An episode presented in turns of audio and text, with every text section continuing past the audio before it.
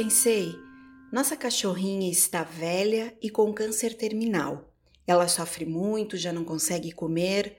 Devemos deixar o curso natural correr ou tentar a eutanásia? O que você faria para você mesma, né? É o que nós temos que nos perguntar. Existe um momento em que a interrupção da vida é um privilégio que nós podemos ter para reduzir sofrimento e também pode ser um ato de compaixão. Mas essa decisão tem que ser tomada por cada um, em cada circunstância. Eu digo a vocês que se eu estiver em um estado terminal e for levado a ter que usar máquinas para sobreviver, por favor, me deixem é, morrer tranquilamente. Será bem melhor do que viver alguns dias ou mesmo meses em uma situação artificial e sem consciência.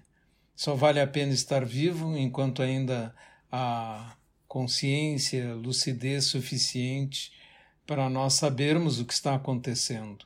A visão budista a esse respeito é muito diferente da, da visão ocidental e nós temos mesmo hospitais chamados hospices, que são hospitais para ajudar a morrer com dignidade com cuidados paliativos para não termos uh, uh, sofrimentos e vários desses hospitais são cuidados no Oriente por monges uh, budistas também. Então você tem que tomar uma decisão do ponto de vista da compaixão, não do ponto de vista de preservar a vida a qualquer custo. Seria adequado dizer que, à medida que a prática progride, diminui a probabilidade de nos apaixonarmos em função de diminuir a carência? Pode ser. Pode ser que os sentimentos tempestuosos de paixão fiquem muito amainados, mas isso não quer dizer que as emoções e o amor diminuam. É, muito antes, pelo contrário, a sensibilidade, a empatia, a compaixão, a capacidade de perceber o outro torna-se maior. Mas a paixão em si, ela tem normalmente um, alguns defeitos. Um deles é durar pouco tempo. Segundo, é tornar a mente cega. Né? Não enxergamos mais as coisas com clareza porque a paixão obscurece tudo.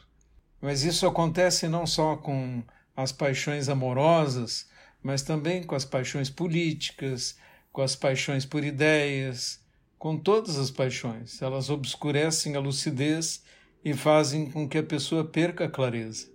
Então, um dos piores conselhos que eu já ouvi foi: siga o seu coração. Na verdade, é, o conselho que eu daria é: siga sua razão. O seu coração pode ser um mau conselheiro. Sensei, utilizei veneno em uma colônia de cupins.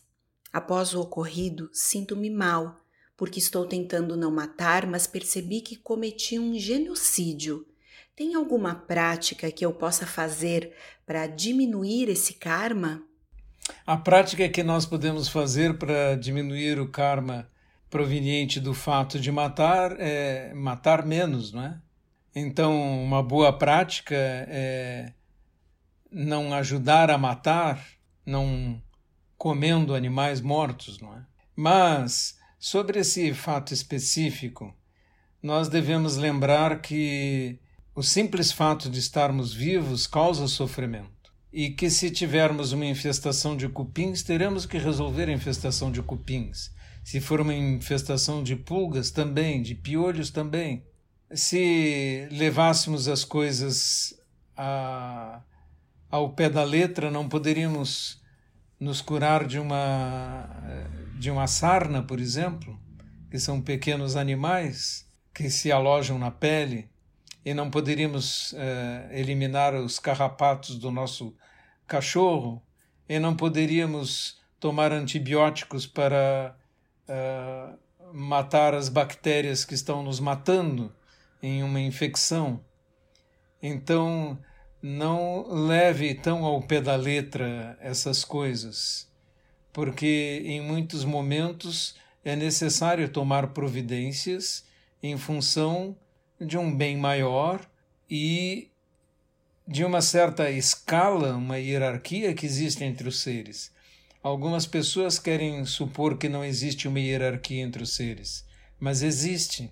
E por esta razão você é, vai curar o, o seu filho de uma infestação de piolhos, porque o seu filho é mais importante do que os piolhos naquele momento. Então devemos ter discernimento para olhar essas coisas e lucidez.